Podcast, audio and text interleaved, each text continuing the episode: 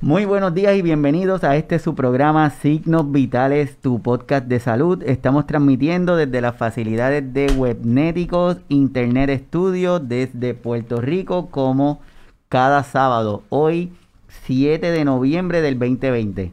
La pandemia de la enfermedad del COVID-19 ha cambiado la vida de miles de millones de personas a nivel global. La imposición de restricciones que obligan las personas a quedarse en su casa como medida de prevención del contagio del SARS-CoV-2 ha cambiado múltiples aspectos de la cotidianidad de las personas, creando una nueva realidad para la que no estábamos preparados.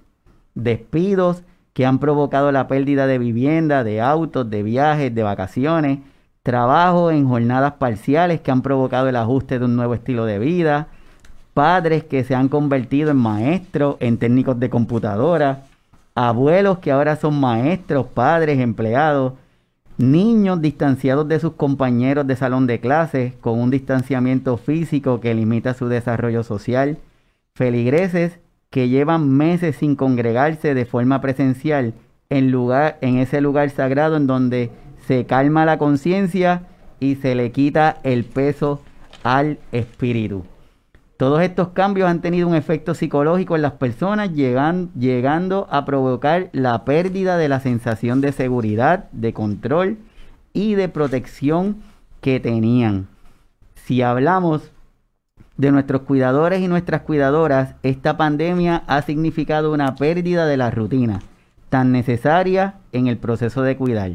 Aumento en el tiempo del cuido, disminución de periodos de reposo, cambios en los patrones del sueño, cambio en sus hábitos alimentarios, mayor estrés cuando alguien los llega a visitar, entre otros sinnúmero de cosas. Al sumar estos eventos, podemos decir que el nivel de pérdidas es uno abrumador y se le añade la muerte de un ser querido, la cual en muchos casos ocurre sin haber tenido un proceso anticipatorio de la muerte. Nos lleva a presentar un proceso de duelo o de despedida muy diferente a lo establecido en nuestros rituales de velorio y de despedida. Es por eso que hoy estamos aquí desde transmitiendo desde Buenético, desde tus signos vitales, porque queremos continuar un diálogo que empezamos hace unos programas atrás hablando de la conversación para el final de la vida. Hoy estaremos hablando de ese duelo incompleto, cuando fallece un ser querido por el COVID-19 o por otra causa distinta al COVID, pero que las regulaciones impuestas por la pandemia hacen que esa despedida no sea lo habitual. Para ello, tenemos la compañía del tanatólogo señor Rafael Babilonia Llama, el cual cuenta con una vasta experiencia en el campo de la tanatología, cuidado de personas, es conferenciante, miembro activo de múltiples grupos comunitarios y de la iglesia, fundador de Make a Wish Foundation of Puerto Rico, coordinador de dos grupos de apoyo de Alzheimer entre otros. Además es barista, musicólogo y un muy buen amigo de nosotros. Aquí les presento a don Rafael. Don Rafael, bienvenido. Gracias por la invitación. Encantado de estar aquí nuevamente. siempre el encantado soy yo que, que aceptes venir y que nos permitas aprender de lo que nos vas a estar ofreciendo hoy. Esto es un tema que a pesar de que se está hablando cada vez más, yo entiendo que la forma en que nos vas a permitir eh, tener este contacto con este tema va a ser un poquito diferente, va a ser un poco más amplio, que nos va a permitir conocer y a muchos de nuestros cuidadores, de las personas que se están conectando hoy con nosotros, yo estoy seguro que van a tener una perspectiva mayor al momento de hablar de lo que es duelo. Porque quizás le pasa como a mí, que yo pensaba que el duelo era una cosa. Y de repente el duelo es como que más, más amplio, no es, tan, no es tan simple. Así que te agradezco mucho que estés aquí con nosotros hoy y voy a presentar rápidamente las estadísticas. Solamente lo que quiero es demostrar la cantidad de muertes porque hoy ese es el, aspecto en, en, que nos vamos a estar enfocando. Eso es a nivel mundial, sobre un millón de personas.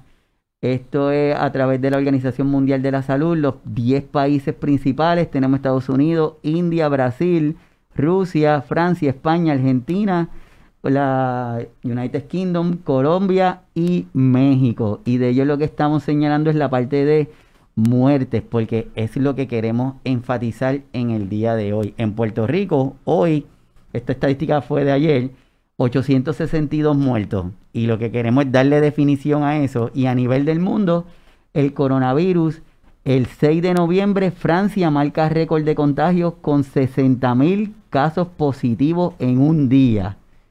En un día. Y la sanidad notifica sobre 22.516 nuevos casos de COVID y 347 casos de fallecimiento. O sea, que la pandemia desde sus inicios nos han dicho que esto es un virus, que, es contagioso, que se va a ir, que es cuestión de que estemos distanciados, que nos quedemos en nuestras casas, pero mientras pasa el tiempo, quizás la gente se confía y vuelve y surgen esos brotes, vuelve, surgen estos números de casos y hoy lo que queremos es de que demostrarle o pedirle a la gente que nos está viendo y escuchando que no pierdan el distanciamiento, que el uso de mascarilla, el lavado de manos, que estén protegidos en sus casas y que no bajen la guardia porque de lo contrario la podemos pasar difícil. Así que por favor vamos a, a tener ese control para evitar eso. Eh, no sé si te, eh, te, o sea, te causó impresión de que en Estados Unidos, tres días consecutivos, los, los contagios excedieron de 100.000 personas. En una ocasión estaban 123.000, o sea, que en vez de estar bajando, están subiendo. Y esos contagios, la gente no entiende. Eh, la gente dice, bueno, se, hay 7 millones infectados y solamente hay 240 mil muertos. Pero lo que la gente no entiende es que el COVID causa un impacto en el cuerpo humano y que trae un rabo, como los huracanes, que causa problemas físicos y emocionales en la gente por el resto de su vida. Estamos hablando de siete, eh, en los Estados Unidos son eh, siete u ocho millones, no, este, los infectados total, estamos hablando de ciento y pico mil eh, diario. Sí. Eh, o sea, no mueren, no tienen que morir, pero van a tener problemas significativos y que eventualmente, complicados con otras cosas, pueden causarle la muerte posteriormente. Así mismo es. Y comenzando con, con nuestro tema de hoy, me gustaría eh, primero recomendarle a las personas e invitarlos de que se muevan a nuestro episodio anterior donde usted estuvo, eh, Conversaciones para el final de la vida. Ese episodio lo pueden encontrar tanto en Spotify, en su formato de podcast, como en la página de, de YouTube bajo el tema de conversaciones para el final de la vida, porque esto de hoy es como una continuidad de ese tema, porque vamos a estar hablando y yo entiendo que se va a complementar muy bien. Don Rafael, ¿qué significa tanatología y qué hace un tanatólogo? Bueno, la tanatología se puede creer como una ciencia es una ciencia que trata todo lo que tiene que ver con la muerte y otros temas relacionados como ritos funerales, el duelo, eh, los aspectos sociales y económicos, o sea, todo aquello relacionado con la muerte, la tanatología. Y la gente pregunta, ¿y qué es tanatología? O sea, ¿de dónde sale? La palabra viene del griego, tanatos, que es muerte, y logia, que es estudio. O sea, estudio, muerte. Inicialmente la tanatología empezó tratando aspectos de la muerte únicamente, pero hoy día la tanatología brega con todo tipo de pérdidas significativas. Puede ser eh, divorcio, puede ser secuestro, puede ser eh, pérdida del trabajo, ejecución de una hipoteca, pérdida de una mascota, todo lo que tenga que ver con una pérdida significativa que cause eh, alteración emocional eh, conductual y social de las personas, hoy día se trata en la tanatología. O sea que la, el, la tanatología no solamente como personas tal vez como yo pensaba que solamente era se limitaba a la parte esta de procesos de muerte, sino es que una pérdida significativa puede causar una alteración y ahí en la tanatología incluye eso. Eh, la derivación principal de, la muerte es el jabo que tiene, que es el duelo de los del, del núcleo familiar o el sistema familiar. Y ahí el tanatólogo entra de nuevo. O sea que no solamente ayuda a que, eh, aquí estamos hablando ya del tanatólogo, o sea que el tanatólogo se adiestra para tres cosas principalmente, que es eh, eh, ayudar a, los moribundos a que mueran en paz y con dignidad. Ayudar, pero una vez que muere, no se queda ahí. Queda un grupo de personas que están dolidas, que tienen un proceso de duelo, y el tanatólogo ayuda dándole apoyo a estas personas a procesar ese duelo. No es que le haga el duelo ni le diga, es apoyarlo, acompañarlo. Y una de las funciones más importantes de un tanatólogo también es educar a la comunidad, que mm. entiendan lo que es tanatología y lo que es un tanatólogo.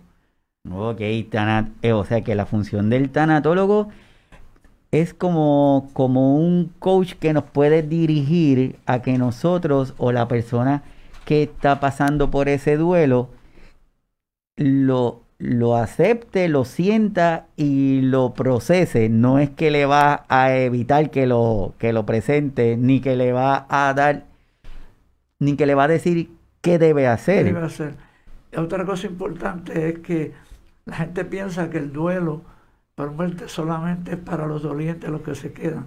Tan pronto hay un diagnóstico de cáncer, Parkinson, Alzheimer, de una enfermedad terminal, el paciente que fue diagnosticado entra en un proceso de duelo también y el tanatólogo lo ayuda.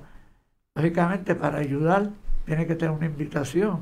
Alguien en la familia tiene que invitarlo y entonces el tanatólogo puede interactuar con el paciente, con el cuidador, la familia y el personal médico hospitalario. Y eso le trae una paz y una tranquilidad y una ayuda al paciente. Entonces, eh, ya eso continúa después de la muerte con los familiares, pero también se trabaja con los, con los pacientes. No es para curarlo, sino para darle paz y tranquilidad. Y como me dicen a mí a veces que me invitan a un sitio, que mira, tengo un señor ahí que le tiene miedo a la muerte. Hay que quitarle el miedo a la muerte, porque para aprender a vivir en este mundo, lo primero que tenemos que hacer es aprender a morir. Hay que aprender a morir. Y siguiendo ese tema que ah, hemos mencionado de lo importante, de lo que es la tanatología, de lo que hace un tanatólogo, de lo que nos puede ayudar y de que nos puede dirigir. Si fuéramos a definir la muerte, ¿cómo podemos definir qué es la muerte? Eh, depende de quién le hagamos la pregunta, ¿verdad? Si mucha gente nos dice que es el final de la vida, otra gente dice que no, yo no quiero, eso es algo horrible, pero la muerte es parte de la vida. O sea, no hay vida sin muerte y no hay muerte sin vida. O sea, empieza y la gente piensa pues que la muerte es el final de la vida, pero es una transición de una, de una vida a otra vida, de la vida terrenal o vida a la vida eh, eterna o la vida espiritual. Es eh, una transición a una dimensión diferente.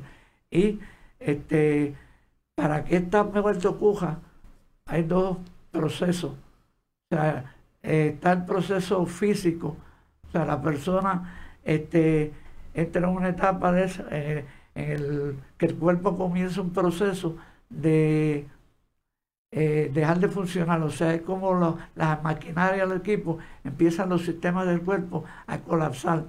Y este es un proceso que parece una sonata sinfónica, porque es un proceso tan eh, organizado y tan sincronizado que va poco a poco perdiendo eso. No lo vemos, eh, a menos que estemos de cuidador y estemos allí, podemos ver cómo el paciente va cambiando, la coloración de la piel, en los ojos, pero hay síntomas que nos dicen que está pasando. Estos sistemas todos van colapsando en un ritmo hasta el final que colapsa el sistema eh, eh, nervioso y colapsa el corazón, pero eh, ¿qué sucede? Aparte de ese sistema, ese plano físico del paciente tiene una dinámica en el plano mental, emocional y espiritual. O sea, el paciente tiene que reconciliarse con la vida Mm. y empieza a pensar en qué está pasando y cómo yo trabajo esto. Me llegó el final, no tengo salida y tienen que resolver todos aquellos asuntos que le preocupan y para poder tener una paz mental y poder morir en paz. Una vez que el paciente eh, llegue a, ese, a, ese, a esa decisión, estoy listo, eh, que a veces le preguntan, ¿estás listo? Y el paciente contesta sí, quiere decir que él se siente en paz, listo y ya sabe, pero si el cuerpo el, en el plano físico no ha terminado el proceso, no va a irse. Mm. Eh, si el paciente tiene asuntos que resolver, eh, necesita el perdón de alguien, necesita perdonar a alguien, eh, necesita aclarar dudas sobre algo, una relación, el paciente no se va a ir, este, aunque el sistema termine, el paciente va a luchar. Y hay gente que dice, no, es que está agonizando, tiene agonía. Pero es la lucha entre el cuerpo y la mente. O sea, el cuerpo dice, hello, estoy listo, pero la mente dice, yo no, dame un break. Y ese break es el break que tenemos que estar pendientes porque a veces la persona necesita despedirse de alguien o pedir perdón o que perdonar a alguien. A veces la persona lo que necesita es el permiso para morir. Mm. Todo paciente en etapa final necesita permiso para morir. Y es una bendición estar allí y poder ser quien dé ese permiso para morir. Y la gente a veces dice, pero eso es cruel, ¿cómo yo le voy a decir muérete? No, no tenemos que ser tan drásticos.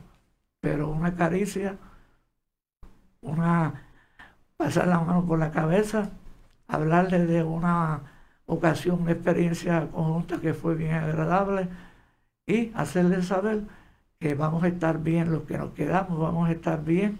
Este mundo se puede ir en paz si sabe que no me tengo que preocupar de esta gente. La esposa o el esposo, los deudos que llaman, que se quedan, ¿verdad? Este, están bien. Eso es importante. Y esa persona no va a morir hasta que no reciba el permiso para morir. Y la gente pregunta, pero yo no sé cómo es que se hace eso.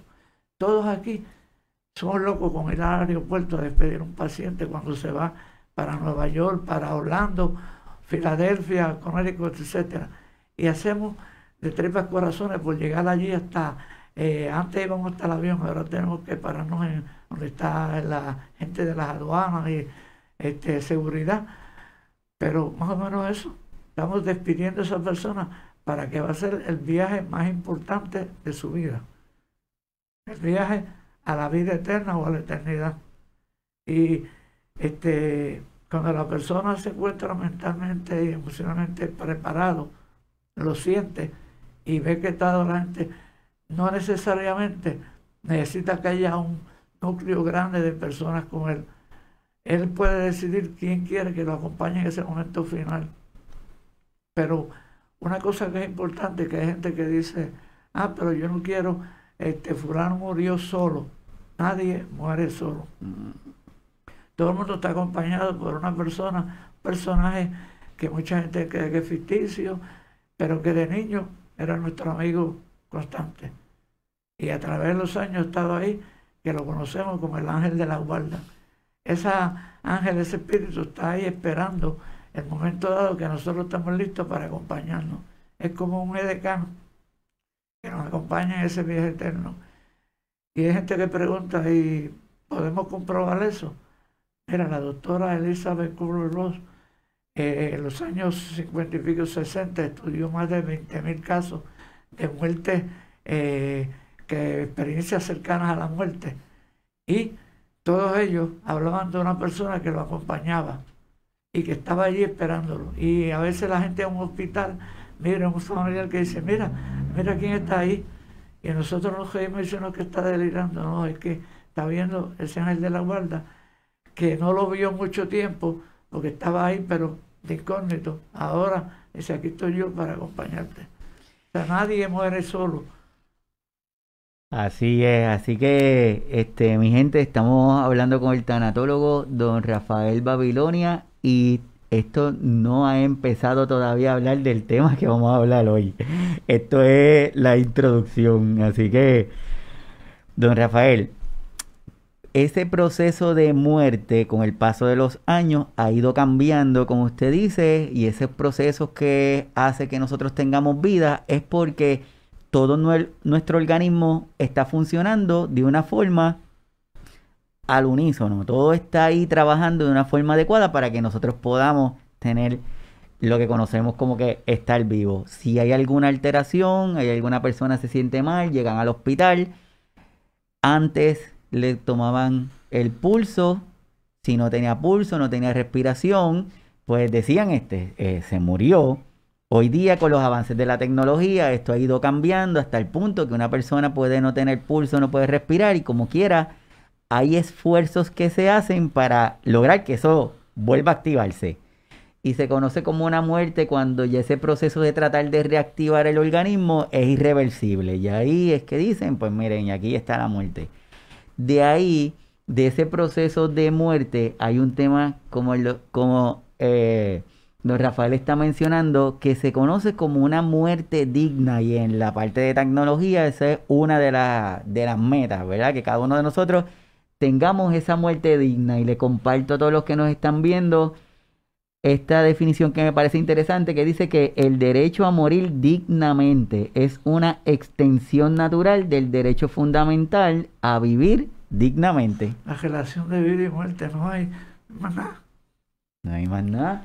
Hace referencia a la garantía que tienen las personas de ejercer su autonomía al final de la vida. Esto no es un derecho unidimensional sino un conjunto de facultades que le permiten a un individuo o quien lo represente válidamente ante la ley tomar decisiones libres e informadas y tener control sobre el proceso de su muerte, imponiendo límites a terceros, familias, profesionales de la salud, el Estado sobre lo que puede o no hacerse en lo que concierne a su cuerpo, integridad y vida. Eso lo tomamos de de una página de, en Colombia que se me hace bien interesante.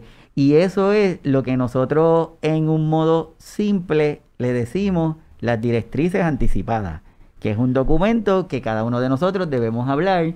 Y vuelvo y les pido por favor que se pueden, pueden visitar nuestro conversatorio con don Rafael en las conversaciones para el final de la vida, donde lo hablamos un poquito más y donde don Rafael nos da algunas recomendaciones pero lo quería traer en, en el día de hoy antes de introducir al tema este de la pandemia, porque muchos de nosotros y muchos de nuestros países latinoamericanos no nos gusta hablar del proceso de muerte. Bueno, eh, también quería mencionar, para beneficio de los que nos estén viendo y nos estén oyendo, que en mi página de tanatología digital en Facebook eh, coloqué esta semana un documento que resume todo lo que hay que saber y conocer sobre las directrices anticipadas.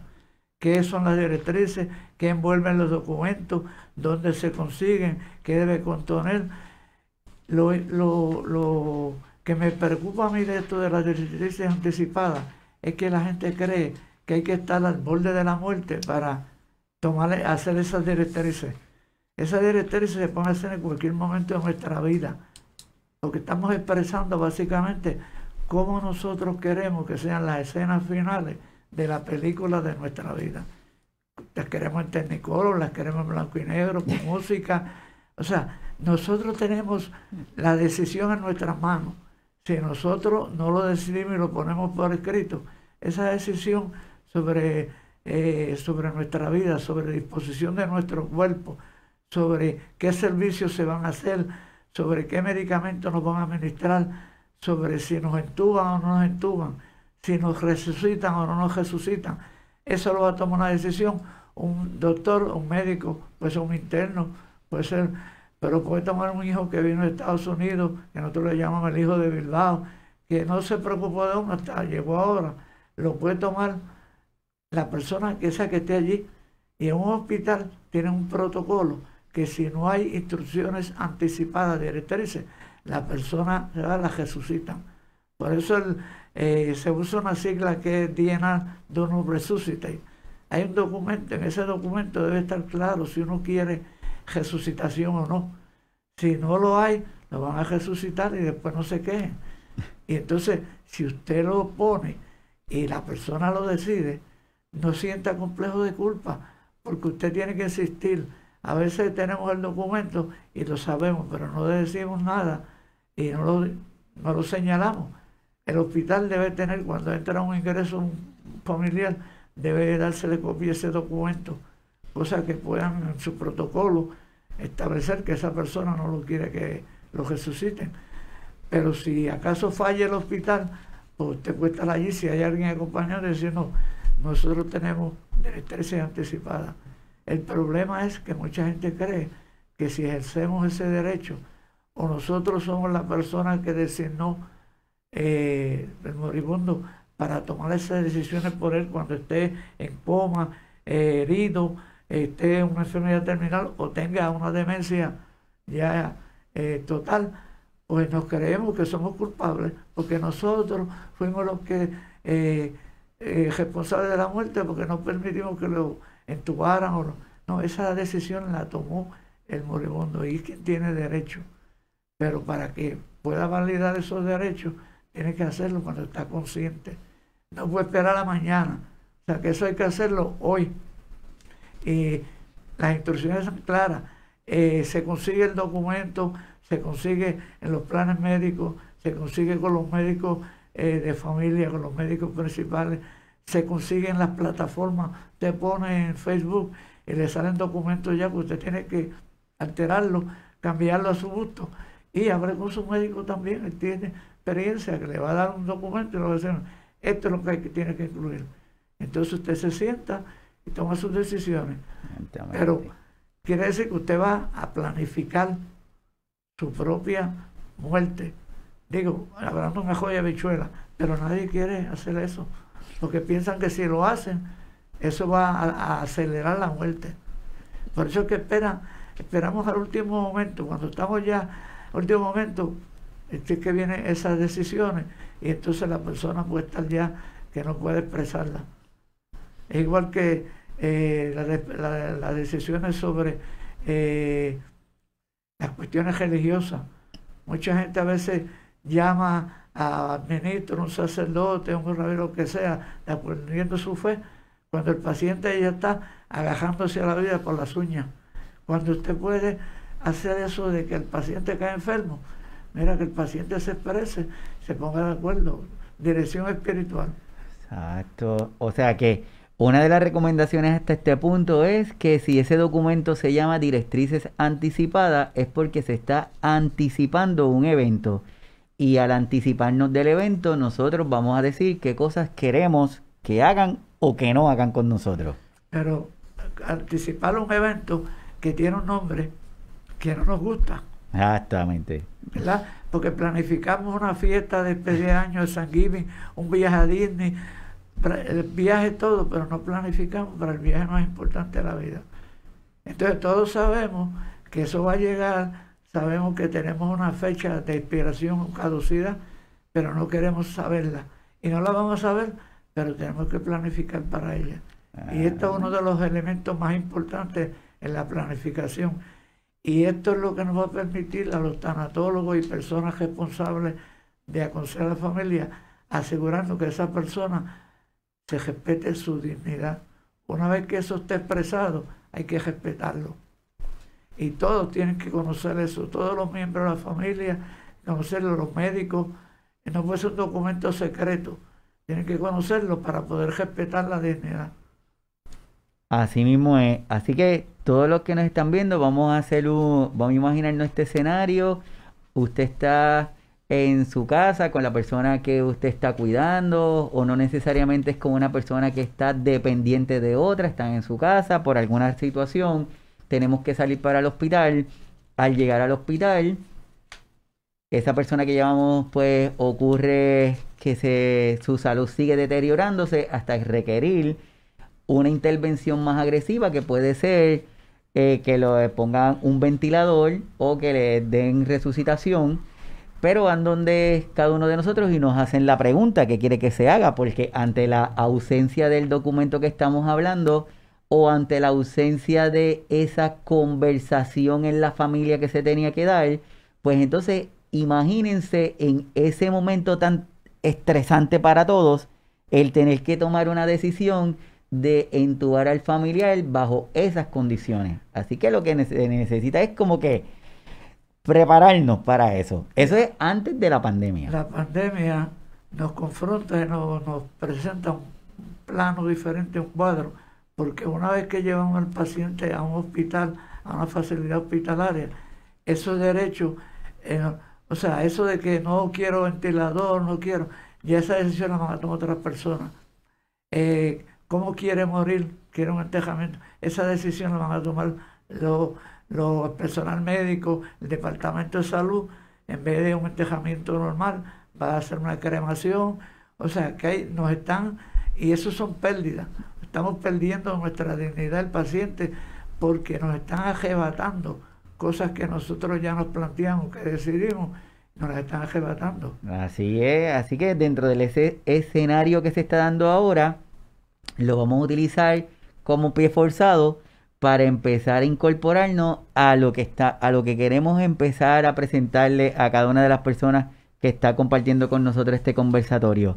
Imagínense que hoy día, pues por esto de la pandemia, esos protocolos han ido cambiando y si usted lleva un familiar a un hospital, probablemente una persona sea la única que pueda entrar para estar con el paciente y depende de las condiciones que se den, probablemente ninguna. Entonces, desde la entrada, desde usted llegar a un hospital, significa que ya empezamos a perder, empezamos a distanciarnos, no necesariamente porque lo queremos, es porque esa es la parte del, de ese protocolo. Así que hoy vamos a hablar de estos temas que le estoy presentando y el tema principal es duelo y le quiero compartir esa gráfica para que vean cuán complicado puede ser este tema del duelo. El proceso es complicado. Es un proceso complicado. Y de aquí quiero compartirle esta información que dice que el duelo no es depresión, es tristeza profunda. El duelo no es un desorden psicológico, es normal la sensación de volverse loco. El duelo no es padecer una fobia, es el miedo que provoca la ausencia del ya del que ya no está. El duelo no es ansiedad, la desesperación que se siente es un proceso normal. El duelo es un dolor emocional. Una persona en duelo no necesariamente no, eh, perdón, una persona en duelo no necesita una mente brillante que le hable, sino un corazón paciente que le escuche, don Rafael. el duelo no es una enfermedad, mucha gente el duelo es una enfermedad, el duelo es una alteración emocional y lo importante es que lo tenemos que, no lo podemos rechazar, no lo podemos evitar. Cuando hay una pérdida significativa, el impacto es inmediato y ahí empezamos un proceso de duelo. No hay alternativa, nadie nos pregunta, ¿tú quieres el duelo? No, el duelo comienza ahí porque viene un shock y estamos entonces un proceso de duelo y ese proceso, esa primera etapa, no tenemos control. Ese duelo nos impacta y entonces lo que entramos es un proceso de, de, de negación, porque nosotros decimos, no puede ser aunque nos digan que murió fulano, que nos llamen del hospital, vamos con la esperanza de que el paciente está vivo. Eh. Y sabemos en el interior de que me llamaron y me dijeron, vente para acá, eh, te necesitamos. Y uno no quiere pensar en eso, porque entramos en negación. Y ese, esa parte de negación nos va a turbar la, la mente, no nos va a permitir pensar claro ni hacer cosas claras. Podemos cometer errores. Por lo tanto, eh, una persona que recibe una notificación de la muerte de un familiar, de una pérdida significativa, lo importante es que no se monte un carro a guiar solo. Esa persona debe estar acompañado por, y a lo mejor debe ser pasajero, no conductor, porque no va a reaccionar. Está eh, como hipnotizado, está narcotizado. Esa persona no puede pensar claramente, está en una etapa de negación que es la primera etapa del duelo. Así mismo y, y eso no es cuestión de que uno decida eh, si va a tener si va a tener duelo o no, está ahí, comienza el proceso. ¿Qué usted hace ahora para procesarlo, para resolverlo?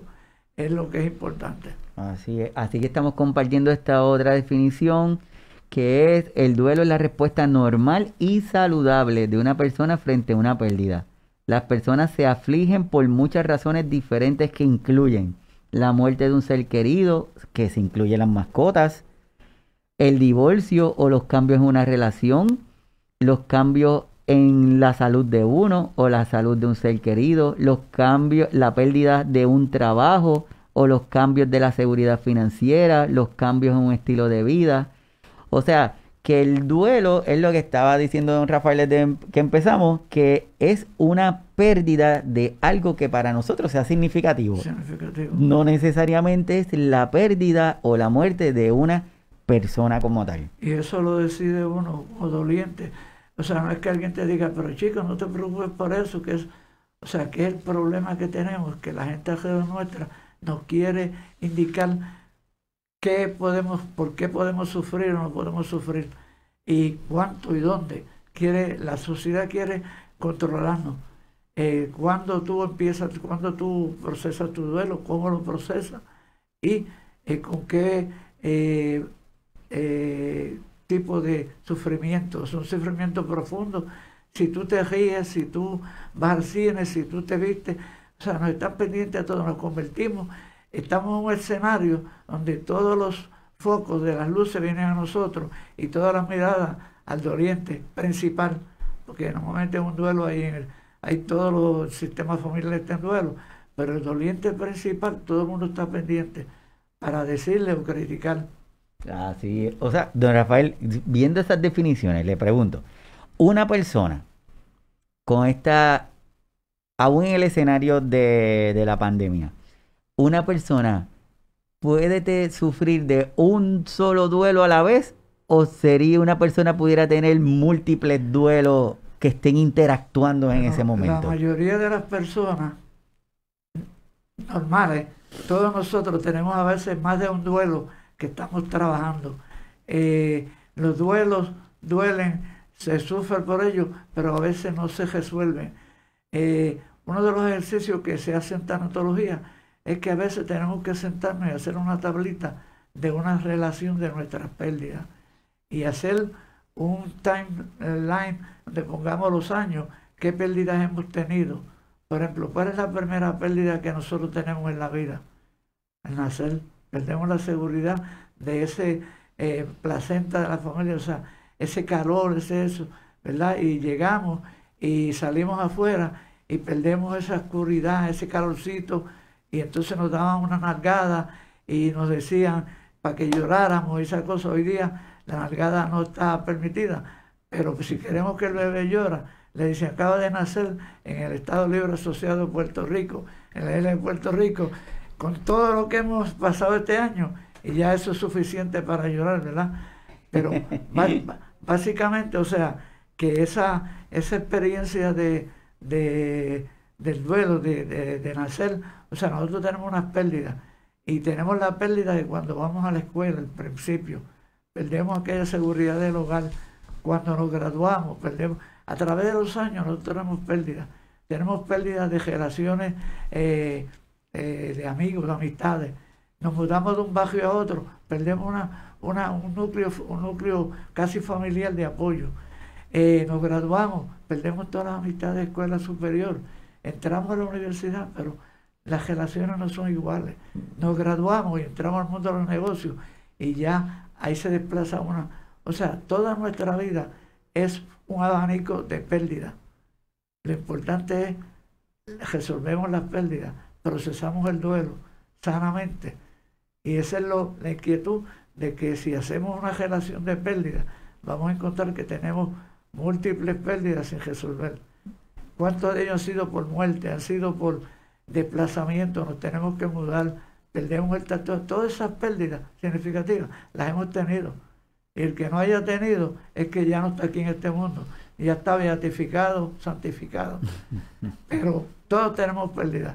Y si tú haces una relación de esas pérdidas, entonces también puedes ver esas pérdidas están relacionadas con qué persona de tu círculo de familiar o amistades. Y puedes empezar a tratar de resolverla y a comunicarte, resolver eh, las más que puedas.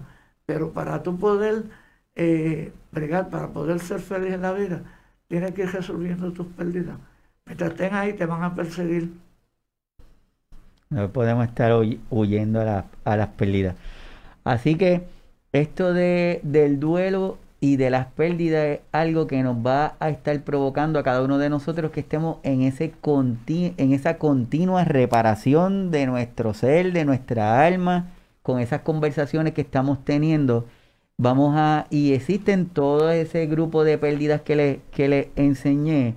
Dentro de ellas, esas pérdidas van a provocar en nosotros algunos sentimientos y van a provocar en nosotros que esas respuestas, cómo nosotros las vamos a estar manifestando, eso es lo que puede cambiar.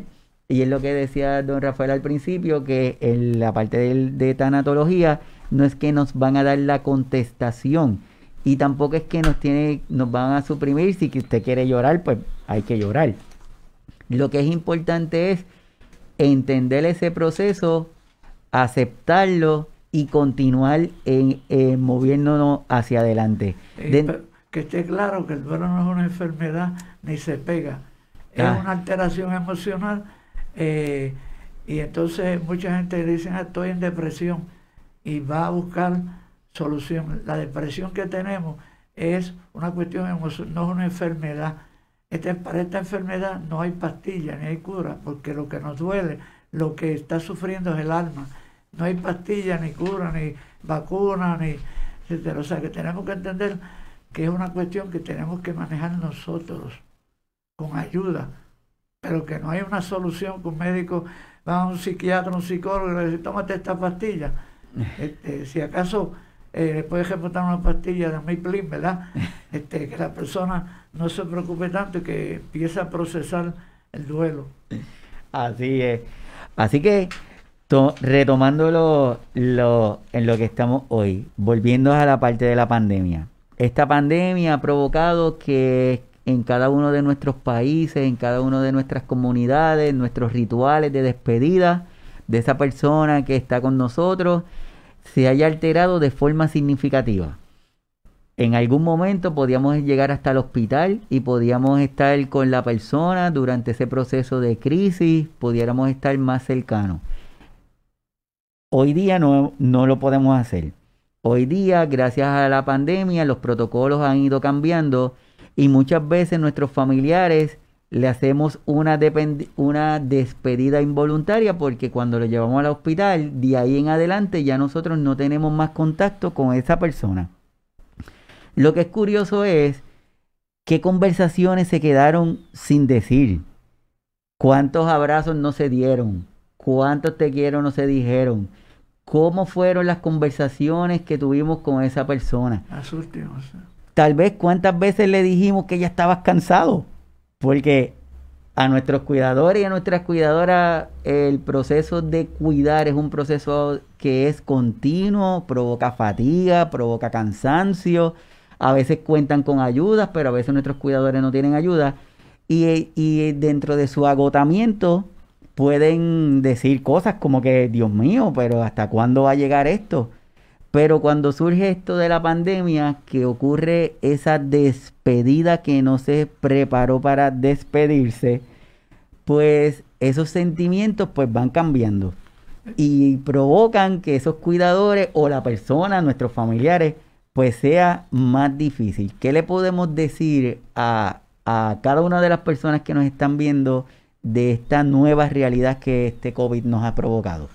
Bueno, una de las cosas que a veces uno oye expresiones de la gente es que esto vino de cantazo y no tuve tiempo. Pero mira, la muerte siempre te gana, pero te da toda una vida de ventaja. Si tú tienes 40, 50 años, has estado viviendo, conociendo con tus padres, ¿cuántas oportunidades has tenido de decirle lo que lo quiere? De pedir perdón o perdonar por algo que tú no te gustó. O sea, es, es, esos asuntos inconclusos se pudieron haber concluido si hubiésemos pensado eh, que cada vez que nos reunimos con un familiar, cada vez que salimos de casa, puede ser la última vez que lo veamos con vida. Una cosa que tenemos que aprender es que cuando nos despidamos de, hagamos un viaje o salgamos de la casa por la mañana, no olvidemos despedirnos de los seres. Muchas de las personas que estaban en las Torres Gemelas en el 2001, en, los actos de terrorismo, eh, se encontraron que no se despidieron eh, de la persona que murió, pero la persona estaba allí, durmió, durmieron en el mismo cuarto, en la misma cama, pero salió con coraje, con prisa, y a veces eso eh, es inevitable, pero la mayor parte de las veces podemos repararlo, podemos tener, cada vez que nosotros terminemos con una visita, una relación, salgamos, tenemos que despedirnos como si fuera la última vez. Así es, don Rafael. Eh, sabemos que este tema es bien, es bien sensible, por eso lo queremos traer y tenerte a ti, porque no, no pienso en otra persona más apta para discutirlo que contigo. ¿Qué le podemos decir ya a, a esta persona, a este familiar que, que tuvo esa pérdida, que ya ocurrió la muerte y, me he quedado con, con, esa sensación o con esa angustia o, o, pensando las cosas que no se dijeron. ¿Qué le podemos decir a, a esa persona? Bueno, lo importante es que la persona entienda dos cosas, que el sufrimiento es, tiene una relación directa con el amor mientras más queríamos la persona o el objeto de la pérdida, más nos va a doler, más vamos a sufrir. Si usted vive en una casa 50 años, 40, se la ejecutan, o un cajito que usted tenía por ejemplo años, o una mascota que a veces antes se reía la gente, pero tenía una mascota que ya la tenía 10, 12 años, parte de la familia, y entonces tiene que ponerla a dormir. Eso, todos esos eventos surgen. O sea, que la vida está llena de pérdidas y que vamos a tener pérdidas, pero tenemos que eh, primero entender que tenemos una oportunidad, un proceso para aceptar esa pérdida. Si nosotros no aceptamos la pérdida, nunca vamos a volver a tener paz espiritual y espiritual y vamos a disfrutar de las cosas buenas de la vida. Eh, para eh, aceptar la pérdida es que está el proceso de duelo. El objetivo de un proceso de duelo no es otra que poco a poco vamos marchando eh, por diferentes etapas hasta llegar a una etapa que aceptemos lo que sucedió. Hay solamente una ocasión donde eso es casi bien difícil, que son las pérdidas ambiguas, ¿verdad? Este, pero normalmente en, las situaciones eh, normales el duelo se debe resolver con el, apoyo necesario y la ayuda de la comunidad. O sea, no hay razón para que una persona no pueda resolver su duelo.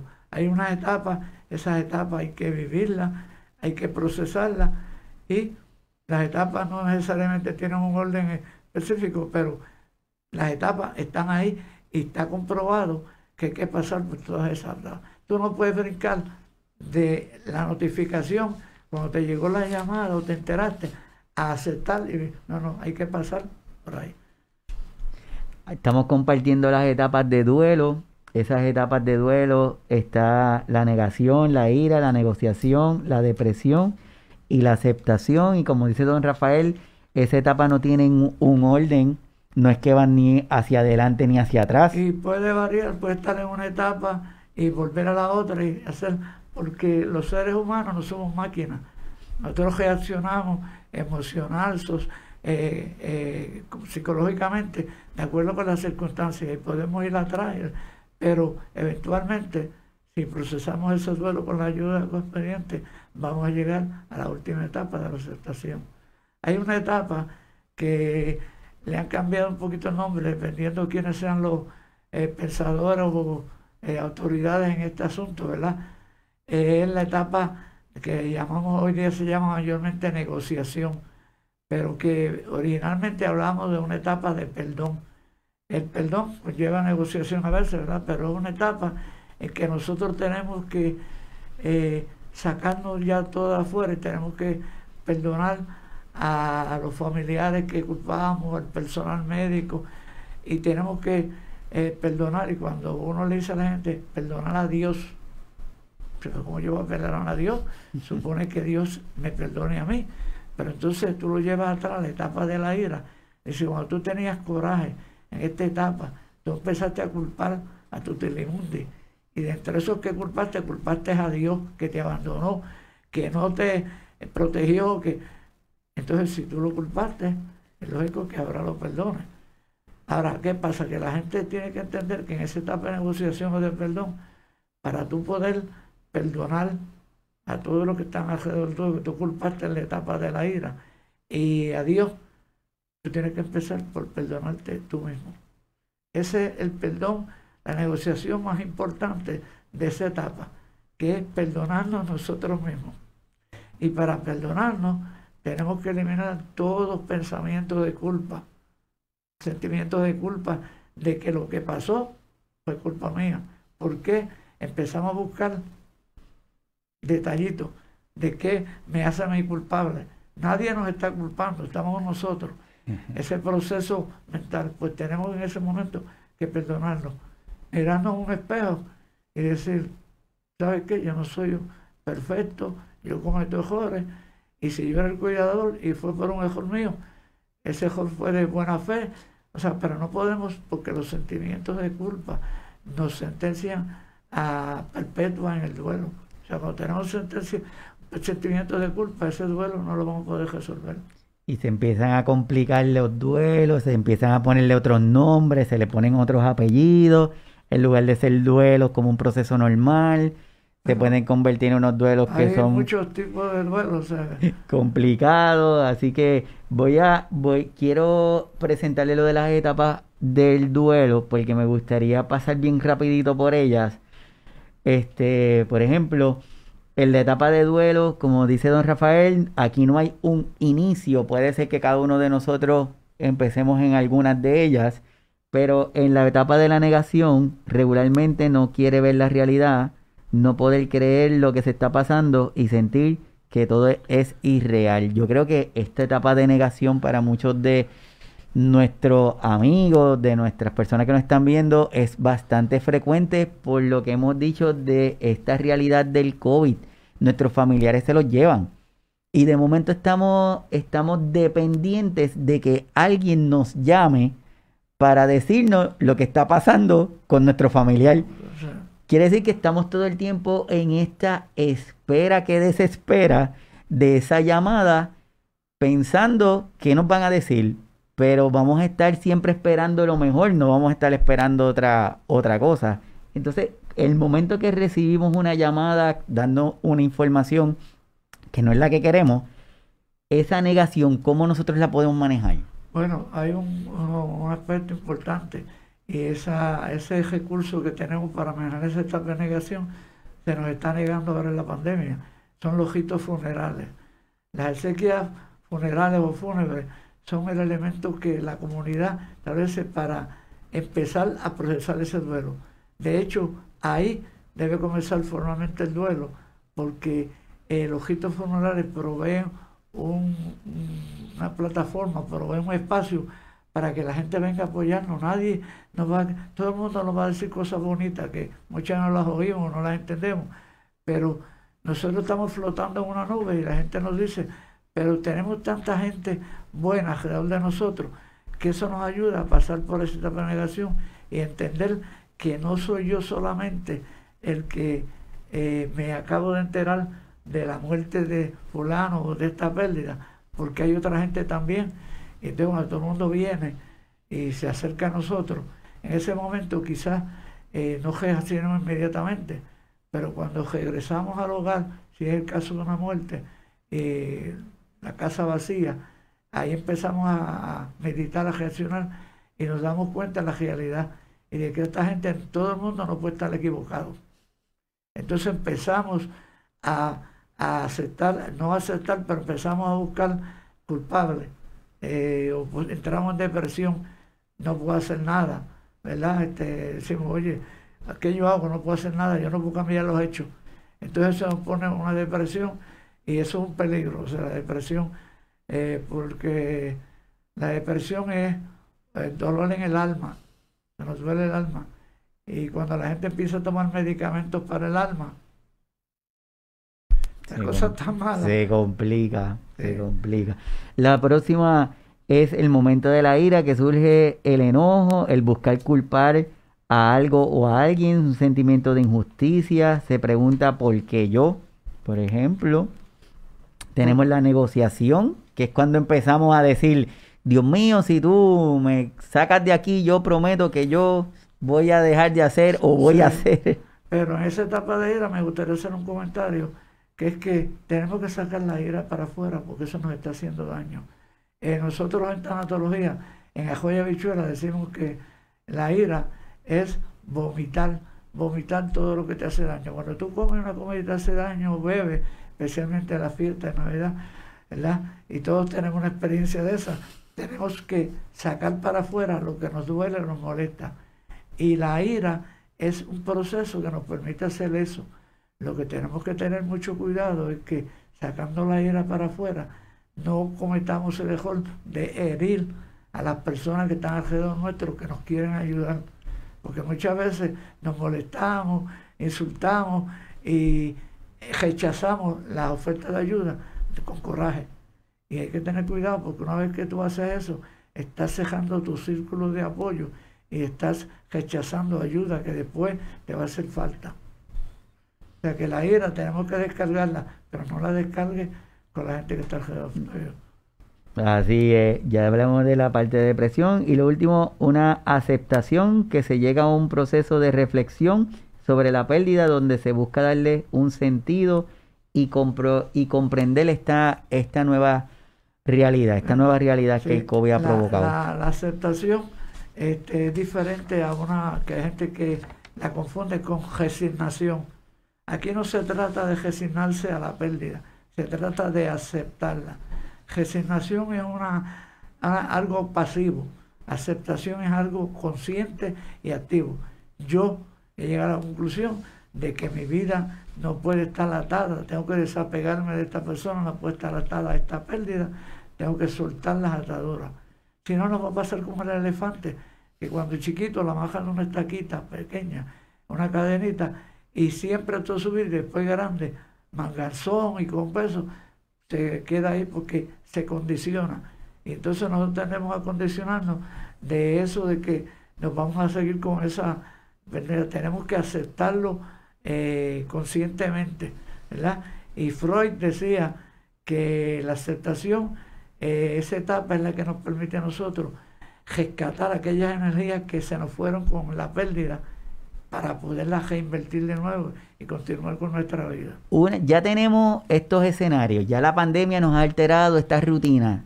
Tanto es así que en la, en la funeraria ya no es como antes, como usted decía, ya hoy día, si tenemos que ir a una funeraria, es con una cantidad de personas bien limitada, no todo el mundo va a ir, con nuestras medidas de protección, tenemos los protectores de cara, las mascarillas, no queremos que mucha gente vaya porque lo del COVID ha complicado. También estos procesos se han alterado porque a veces a nuestro familiar lo, lo pasan por el proceso de cremación y hace que sea un poquito más difícil porque la última vez que lo vimos tal vez fue antes de llegar al hospital. Y todavía nos quedamos con esa sensación de que falta, de, esa, esa necesidad de expresar esos sentimientos.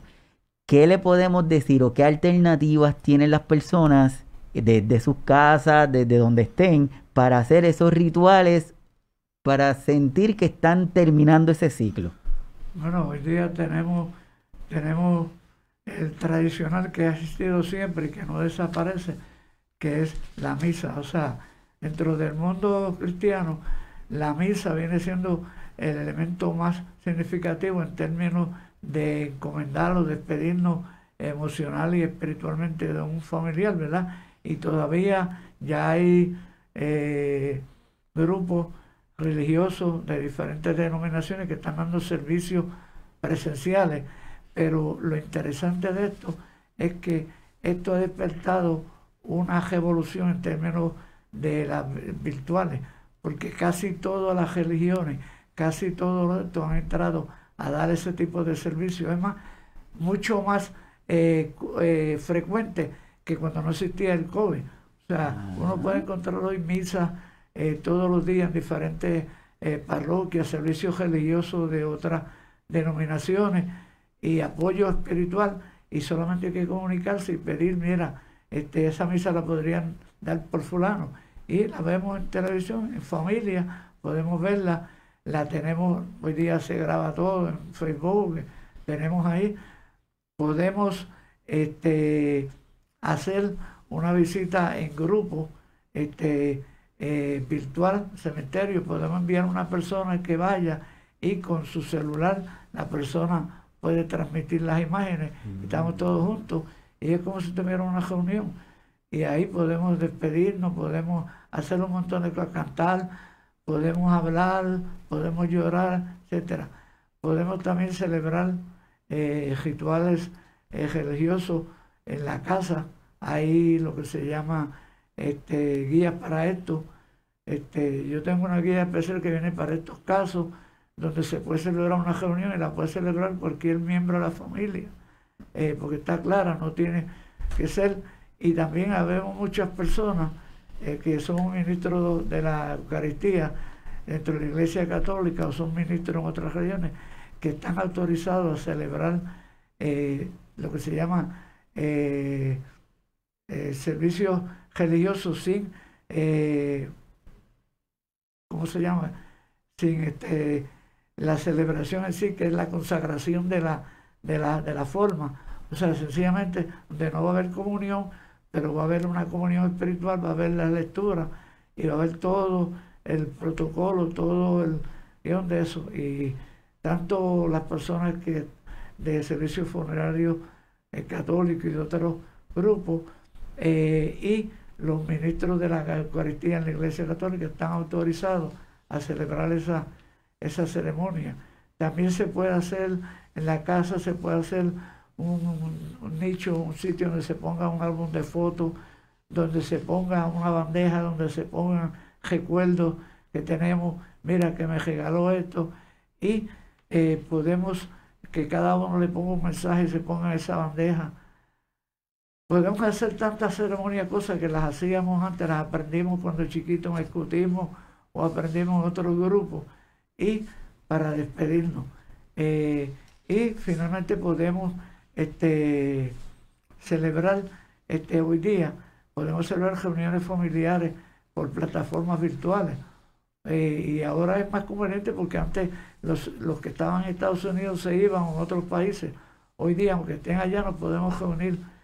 Y las reuniones hoy día, por ejemplo, la plataforma Zoom permite hasta 100 personas. Este, hay otras plataformas con meetings, este, eh, you name it. Y son, muchas de ellas son gratis, hay una versión gratis, ¿verdad? Es como una limitación de tiempo. Este, en el caso de eso son 40 minutos y puedes invitar hasta 100 personas, pero podemos tener reuniones familiares, podemos, este, lo que íbamos a hacer en la funeraria, podemos hacerlo. Lo que no podemos y debemos hacer es eh, posponer el comienzo del duelo. Este, eso tiene un nombre, ¿verdad? poner y olvidarnos de decir, no, vamos a esperar a esto. Es como cuando tenemos un traje, no, yo lo voy a guardar para esta fiesta. Es posible que esa fiesta no la, no, no puedas asistir. O para cuando esto suceda. O sea, lo que tienes hoy, tienes ahora un evento, una pérdida y tienes un duelo. Empieza a procesarlo ya mismo. No esperes, porque si no estás haciendo algo que es uno de los tipos de duelo, que es retrasar el duelo, posponerlo. Y si lo pospone, lo retrasa, ese duelo se puede congelar, pero te va a estar persiguiendo constantemente. es uno de los tipos de duelo que la gente incurre en él, entra en ese duelo sin planificarlo, sencillamente no hace nada, lo pospone. Así que, por favor, empieza a procesarlo, haz algo. De las alternativas que tienes, usa una de ellas o usa dos y envuelve a la mayor número de gente posible. Perfecto. Tanto es así que, esto del COVID ha causado tanta alteración en, en la celebración de los rituales de muerte que el famoso conocido Día de Muertos de México se vio afectado para, por culpa de la pandemia. Se vio que hubo muchos cambios, las personas hicieron lo que usted está diciendo, celebraciones virtuales, altares más pequeños o en sus casas, la participación en cementerios, no fue que no se hizo, pero comparado a otros años hubo una merma por la situación de esta pandemia. Así que lo que es importante no es dejar de hacerlos, tal vez es buscar nuevas formas de cómo tener estos rituales, ¿verdad? Hay una película que no sé, mucha gente la, debe haber visto, que se llama Coco, ah, que habla sobre la celebración del Día de los Muertos en, México. Y en esa hay un mensaje bien bonito que dice eh, que la preocupación más grande de los seres humanos es que los olviden. Y se ve que es una lucha de los muertos, de que hay un momento que la gente se olvida de ti y quieren evitar eso, ¿no? Y para eso tiene que haber una, un legado, unos recuerdos, los retratos y ahí explican los retratos, las canciones, etcétera, ¿verdad? Y eh, es increíble cómo esa película de muñequito, una película con música también, pero eh, plantea el asunto del duelo y de la muerte como una cosa eh, natural, como una cosa que todos tenemos que participar. Y cómo nos negamos a veces, a, nos negamos a perdonar a la persona fallecida por algo que hizo y este, realmente entendimos equivocadamente lo que la persona actuó, porque nunca dialogamos ni hablamos sobre eso. Pero si no han visto esa película, Coco, Disney, está en Netflix está eh, Disney, Coco, eh, les recomiendo que la vean porque les va a dar una idea bien clara, o sea, de qué cosas se pueden hacer, eh, desde eh, poner un legado, o sea, hablar sobre el legado. Todos los seres humanos cuando estamos al final de la vida, queremos saber cuál va a ser nuestro legado, qué nosotros hicimos en este mundo, en esta tierra, para hacerlo un mundo mejor, para mejorarlo. Y eso, saberlo antes de morir, es una bendición. Pero si no lo sabemos, si no los eh, prolongan, o sea, eh, en la memoria, pues este, se puede hacer un altar del legado. O sea, este, de qué tú hiciste aquí, cuál fue tu misión en este mundo, a qué tú viniste aquí si cumpliste con esa misión y cómo lo hiciste. En los ritos funerales normalmente hay una oportunidad para que la gente hable y diga cómo este, el doctor eh, este, Rodríguez Colón impactó mi vida, cómo cambió mi vida, cómo impactó mi vida, una forma, o cómo tal persona en el trabajo es, bien interesante estar y oír lo que la gente dice, porque cuando tú oyes lo que la gente dice del que se murió, ¿en qué piensa? ¿En qué dirá la gente cuando yo me muera? O sea, los ritos funerales nos obligan a pensar, en meditar sobre nuestra propia muerte. Entonces esa persona que está ahí ya no puede hacer nada. Pero tú, que estás todavía vivo, que estás ahí eh, atendiendo unos ritos funerales de otra persona, tu vida la puedes cambiar por completo. Así, mismo. Si tomas la decisión de que eso es lo que tú quieres. Así mismo, dentro de las formas que hemos discutido, de las alternativas que tienen las personas para hacer estos ritos, para poder manejar ese duelo que está, las alternativas virtuales, como está diciendo don Rafael, utilizar las diferentes plataformas, el que alguien se acerque al cementerio, el ofrecer las misas, el acudir, también de forma virtual a esos velorios o, o al, cuando se hacen los rosarios, entre otras alternativas. Y hay una que me gustaría que se la compartiera a las personas, don Rafael, que es esta alternativa del desarrollar una carta de, de quizás yo no me sienta tan a gusto el comunicarlo o quizás no me sienta tan a gusto expresarlo con las demás personas, pero existe una técnica que puede ser en forma escrita. ¿Cómo, ¿De qué se trata esa alternativa? Bueno, este, se trata de la carta de cierre o una carta de despedida. Lo que pasa es que la carta de despedida se puede confundir con la carta que deja un suicida explicando o señalando un montón de, asuntos que tienen que ver por la porque él se suicidó. Eh, también hay la carta de despedida que hace una novia. Por ejemplo, hay una canción famosa que se llama Nosotros, Y es una carta de despedida que hizo una persona que no pudo despedirse de su novia, de la persona que él quería, porque era rechazado por los padres. Y entonces él escribió una canción que se llama Nosotros. Nosotros que no queremos tanto, debemos de... Y esa es la carta de despedida de él a su novia. Mm. Y esa se la cantaron la noche que él murió. El compositor de esa canción se llama Pedro Junco y murió a los 24 años. Y esa fue su carta. Por eso la carta de despedida puede ser de muchas formas. Una persona se muda. Pero esta es una carta que como recurso tanatológico, le llaman la carta de cierre. Porque la carta de cierre es una carta que la persona va a escribir, puede escribir para comunicar todos sus sentimientos, para comunicar eh, lo que le quiso decir al, difunto o a la difunta y que no pudo decírselo. O sea, tuvo, eh, eh, esto es interesante, pero sí somos los seres humanos. Yo oigo personas que dicen, yo daría cinco minutos por tener con mami, papi, esta cosa, para decirle esto y esto y esto. Y a lo mejor lo tuvieron 10, 12, 15 años allí con una enfermedad terminal, o estuvieron viviendo toda la vida ser que se vieron y no lo dijeron. Pero ahora le estamos dando la oportunidad que diga todo eso que quiso decir que no lo pudo decir, ¿verdad?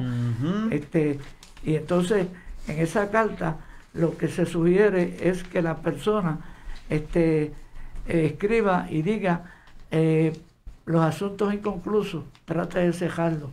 O sea, siempre se nos quedan cosas que, eh, discusiones que tuvimos, este, cosas que me hicieron daño, que me dieron eh, el ego o que yo herí, todos esos asuntos inconclusos los tenemos que tratar de cejar.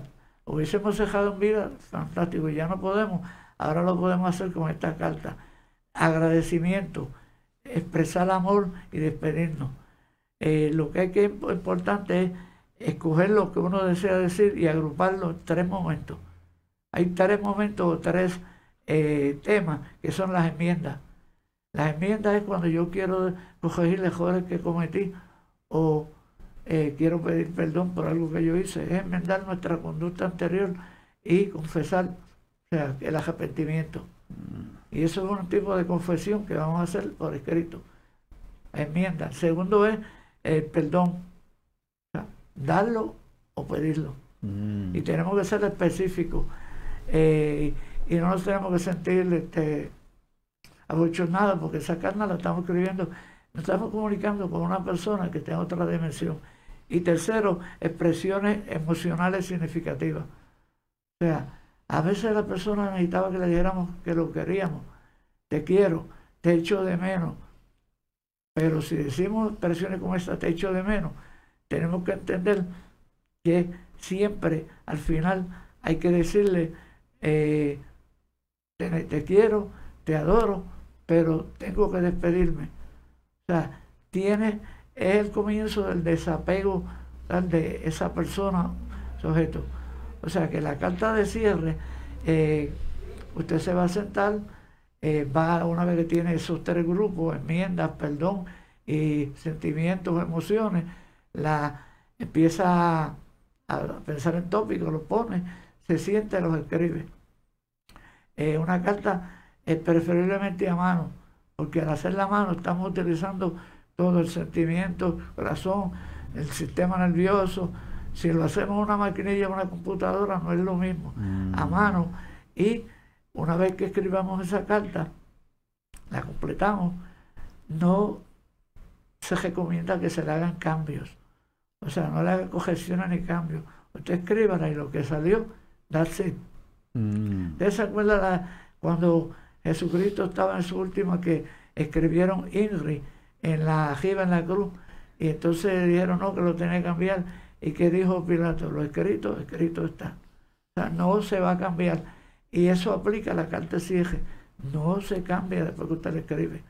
No haga cambio, no la rompa. Usted escriba lo que salga. Y eso usted vació ahí todas sus emociones, sentimientos. Eh, ¿Qué usted hace con esa carta? Esa es una buena pregunta. Entonces esa carta eh, usted no la tiene que discutir con nadie. No tiene que dársela a nadie para que la revise. Usted con su corazón, con su mente, con sus emociones y sentimientos, usted quiere la poder de nuevo, pero no, la, no haga cambio. Deje lo que salió, lo que salió de su alma, de su corazón, y no la discuta, no tiene que discutirla con nadie. Si usted la discute con alguien, la quiere algún un consejero que usted tenga, esto, eso es una opción personal, pero no tiene que discutirla con nadie, no tiene que publicarla, nadie la va a ver. Es una comunicación en una dimensión espiritual suya con el, difunto o la difunta. Después que terminó la carta que usted hace con ella, eh, quiero referirme a que, que muchas películas, que ustedes, ustedes ven películas, que una persona viene y se acercó a la tumba y puso un papelito o puso al lado de la. Es, mucha gente opta por eso, ponérsela en la tumba, pero esa tumba ahí se va, el va a bañar o alguien viene y lo puede coger y leerlo. Este, en la urna, si está en una chimenea, puede pasar lo que pasó en la película the Parents, con joven de enero que viene un gato y tumbó la urna. Este, o sea, que, pero usted haga la carta lo que usted quiera si me preguntan a mí, yo lo quería como una carta que tuve esa naturaleza, yo la quemaría con una vela, haría un, ritual eh, con vela, porque la vela es simbólica de la vida, la muerte se va apagando. Entonces yo quemaría esa carta y me olvidaría de ella. O sea, no guarde esa carta para estarla leyendo constantemente, porque usted tiene que estar haciendo un cierre, por eso le llamo la carta de cierre. Mm. Aquí cejamos la relación que teníamos con ese ser eh, natural, ese ser general. Ahora estamos en una dimensión espiritual y para eso yo no necesito carta. Necesito pensar en el ser, enojarlo, pensar y hacer otras cosas, pero la carta es para vaciar, sacarnos lo que tenemos dentro. Y ustedes preguntan, ¿y esa carta funciona? ¿Qué? ¿Qué evidencia yo tengo? Pues mire, lo único que podemos hablar es que cuando hubo la el terrorismo en las Torres Gemelas, allí murieron cerca de tres mil y pico personas que dejaron dolientes, 25 o 30 mil dolientes en los núcleos familiares que no se pudieron despedir. Eh, pasaron 10 años y a los 10 años alguien se lo, un tanatólogo bien de estos bravos se lo cogió eh, comunicarse con los familiares y pedirle que, eh, hicieran una carta de cierre, eso que estamos hablando, mm. que se despidieran de su familiar 10 años más tarde. Así que imagínense lo que ha estado sufriendo esa persona 10 años sin despedirse. Aquí estamos hablando de que ahora, con este COVID, si eh, cogemos la, lo podemos hacer en menos tiempo de eso y que nuestro sufrimiento va a ser menos. Pero esta gente a los 10 años todavía estaban sufriendo porque no habían tenido un cierre, no se habían podido despedir. Fíjense lo complicado que es esto y cuánto puede durar. Eh, fue, fue increíble la respuesta porque se recibieron miles y miles de cartas. Y una fundación que se llama The Children Foundation decidió escoger entre todas esas miles de cartas alguien la leyó y la empezó a clasificar, ¿verdad? Eh, eh, escoger 100 y la publicaron un libro que se llama Legacy Letters, que yo lo adquirí en las Torres Gemelas, este, pero las nuevas Torres, abajo en el sótano que hay un museo, cuando fui allí, ese libro me llamó la atención y lo vi, y en un día yo leí las 100 cartas, que son representativas de las miles de cartas. Pero es interesante ver todo lo que nosotros queríamos decir teníamos que decir y no dijimos y que podemos decirlo todavía. A mí una de las cartas que más me llamó la atención es de una persona que le escribió una carta a su marido que falleció y entonces ella le habla de la relación que tuvieron, este como eh, siempre ella tenía ahí el, el apoyo del hermano de él, el cuñado de ella, como este cuñado este, siempre estaba pendiente de los nenes, ayudándola y después de la muerte de él, este cuñado se convirtió como en un ángel guardián para la familia y todas esas cosas. Todo un escrito para al final de decirle, no sé cómo decirte, pero tengo que decírtelo, que tu hermano y yo nos casamos. Sentimientos de culpa durante 10 años porque ella decía, le fui, traicioné el amor del hermano con el hermano. Ah. Y ambos, tanto ella como el, el marido de pero tú dices, wow, esa persona estuvo aguantando esos 10 años para decirle, te tengo que decir una, una, lo que puede ser una buena, pero es una buena noticia. A lo mejor él hubiese pedido al hermano que se hiciera cargo, este, si le hubiesen preguntado, ¿verdad? Pero no tuvo tiempo. O sea, que hay muchas cosas allí que nos pueden ayudar. Yo tengo el libro, tengo, una, tengo el libro, una copia, y lo que leo y lo que leo, encuentro que esa es una alternativa, un apoyo tanatológico que podemos dar a todas esas víctimas eh, familiares de víctimas del COVID aquí en Puerto Rico. Pero para eso tienen que acercarse, buscar eh, y los podemos ayudar. Exactamente, así que, wow, es, es, una cosa increíble. Así que cada una de las personas que nos están viendo, les comparto esta página. Esta es la página de don Rafael. Él tiene varias páginas eh, en el Facebook. Esta fue la última que desarrolla. Apoyo a familiares de víctimas del COVID-19. Eh, si pueden, conéctense. Don Rafael se mantiene bien activo subiendo información, videos y datos. Así que esa es una de mis fuentes principales de información. Así que se pueden conectar a la página de Don Rafael, apoyo a familiares de víctimas del COVID-19. Y de igual forma, yo creo que don Rafael está lanzando una invitación a que todas aquellas personas que quieran, que gusten, se acerquen a, la página para que se expresen, para que vayamos canalizando esos sentimientos, ese duelo, que como todo tiene que ser, tiene que, pasar. Este es un, duelo que, que va a pasar si de todas las personas que les gustaría comenzar ese, esas cartas, que las quieran compartir, lo pueden hacer mediante las llamadas telefónicas o lo pueden hacer directamente enviando un mensaje a la página de don Rafael, que se la vuelvo y se la comparto. Apoyo a familiares de víctimas del COVID-19. Sería un, sería un proyecto muy, muy interesante. Si quieren también la pueden enviar a signos vitales y yo se la hago llegar a, a don Rafael para que se expresen. Y como él dice, esto no es la versión 1, la versión 2 ni la versión 3 de una carta de despedida. Eso es lo que surja, como usted sienta, lo que usted entienda, las conversaciones que, que quiera decir.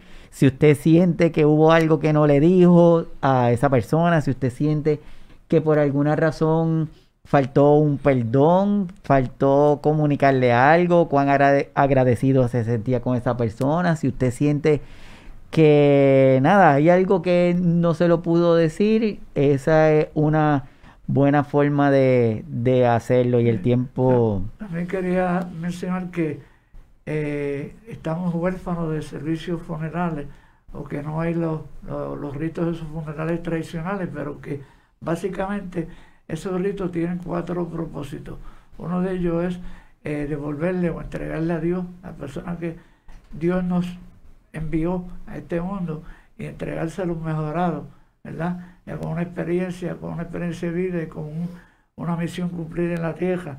Eh, también celebrar su vida y repasar su legado. Eso lo podemos hacer. Podemos repasar la vida, podemos hacer su legado, podemos tener reuniones familiares, contar historia, escribirla, hacer video. Yo te puedo decir que yo hice un video hace, cuando con la esposa me y yo cumplimos 50 años, hicimos un video de toda nuestra trayectoria desde que nos conocimos y la, familia, de los viajes que hemos hecho, los bloopers, todas esas cosas. Y ese video eh, eh, le pusimos eh, unos fondos musicales, como, fueron como 60 70 canciones. O sea, pero un video completo por familia, esa cosa de, la familia, como está. eso se puede hacer un video, este, usted se puede sentar y hacer un video corto, hacer video a los familiares, consolidarlo, pero se puede hacer, repasar esa vida y el legado. Iniciar el acompañamiento del duelo es uno de los objetivos que se logra con los De hecho, en la funeraria normalmente empieza allí ese proceso de, mira, yo te voy a llamar, te voy a visitar, dime, y hace tiempo que no te veía, etcétera.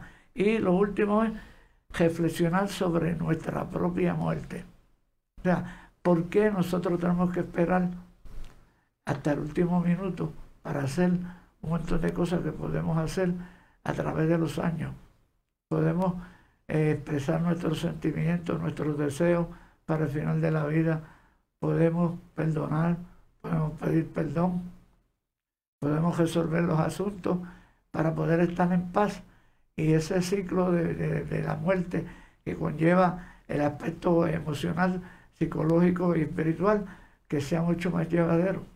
El ciclo eh, físico no lo podemos evitar. Y hay algo que es importante, que la, gente usa el dolor y a veces por eh, default usamos la palabra dolor, pero que en el duelo nosotros hay que distinguir entre el dolor y sufrimiento. El dolor en la vida es inevitable. El dolor nosotros no lo podemos controlar en el cuerpo. Eh, nos sale un dolor y el cuerpo es tan sabio que nos da los mensajes. El dolor es para avisarnos que algo está mal. Es un signo de que algo eh, está mal. Pero cuando tenemos el duelo, no es dolor, tenemos que hablar de sufrimiento. Entonces el dolor es inevitable. Si nos duele la cabeza, duele el estómago, es, es un signo de que algo está mal, que nosotros el sufrimiento no lo estamos manejando adecuadamente. Entonces, de hecho, hay un libro interesante que se llama eh, sobre los duelos, donde establece una relación entre todos los dolores y molestias del cuerpo con la cuestión mental y psicológica. O sea, eh, o sea que hay una relación directa. Si te duele aquí esto, este, y ahí está un, diagrama. O sea que nosotros en el duelo vamos a sufrir, pero no podemos brincar el duelo sin sufrir. Si amamos, si queríamos mucho la, los objetos que perdimos, la casa, el cajo, la mascota, el trabajo, etcétera. No nos agremos la vida, no nos amarguemos. Vamos a sufrir, tenemos que eh, manejar el sufrimiento, pero tenemos que aceptarlo. Vamos a hacer el sufrimiento, no va a ser más fuerte, porque el duelo es una experiencia de crecimiento. Así Vamos a salir fortalecidos del duelo. ¿Y cuál es el, eh, la recomendación? Una vez que usted procese el duelo, sepa que hay mucha gente que está en ese proceso que no lo ha podido resolver. Así que usted se puede convertir en recurso para otras personas que estén en duelo.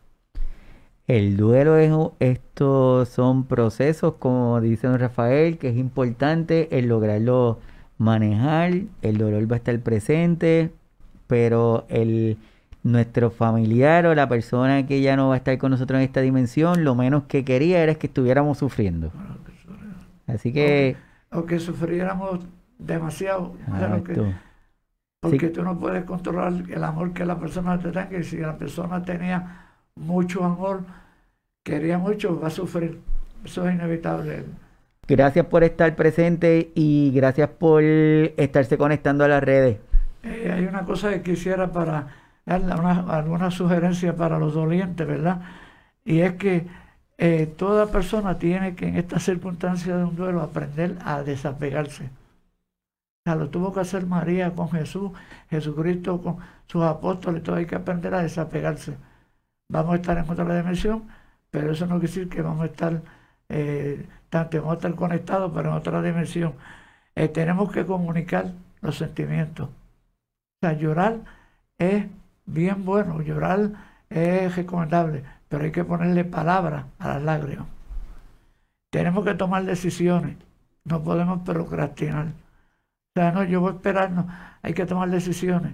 Y las decisiones muchas veces, cuando no hacemos, no tomamos decisiones, normalmente ocurre lo contrario a lo que nosotros queríamos. ¿verdad? O sea, como hay gente que dice, no, el tiempo lo cura todo, no. El tiempo, lo que tú haces con el tiempo que tienes disponible. Eh, tienes que ser paciente con el, doliente, lo que tienen que ser pacientes con ellos mismos. No pueden impacientarse, no pueden eh, sentir ansiedad, tienen que controlar eso. Hay que acudir a la propia fe. Y mira, yo tengo un, reportaje bien interesante, y es que a nivel mundial se ha detectado que un 68% de la población mundial ha estado buscando en todas las redes oraciones para combatir el COVID. O sea, la gente está acudiendo a su propia fe, la que sea, ¿verdad? Eh, la denominación que sea, para buscar apoyo, o sea, las oraciones. Y si uno entra, uno ver todos los días diferentes oraciones. Hemos visto todos los días en Facebook, WhatsApp, Messenger, eh, you name it, eh, gente exhortando, vamos a orar por las víctimas del COVID, vamos a orar por los familiares. O sea, pero 68% de la población es grande. Eh. O sea, que hay esperanza. Eh, la persona tiene que creer en sí mismo.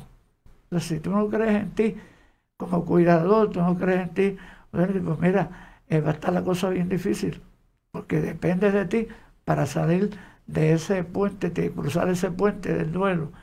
tienes que aprender a perdonarte.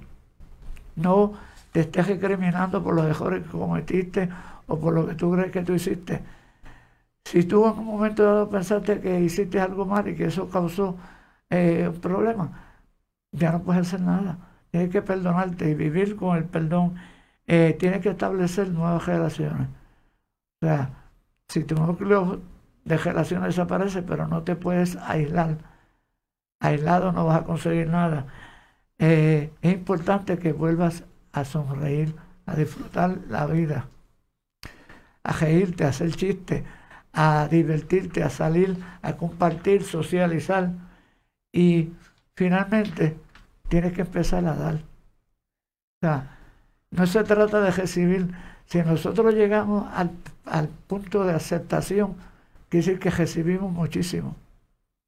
Apoyo, diferentes cosas. En este momento, después de la aceptación, tú tienes que empezar a dar a eh, organizaciones sin fines de eh, lucro, eh, organizaciones caritativas, tienes que empezar a dar tu vida. Dios te ha dado una segunda oportunidad.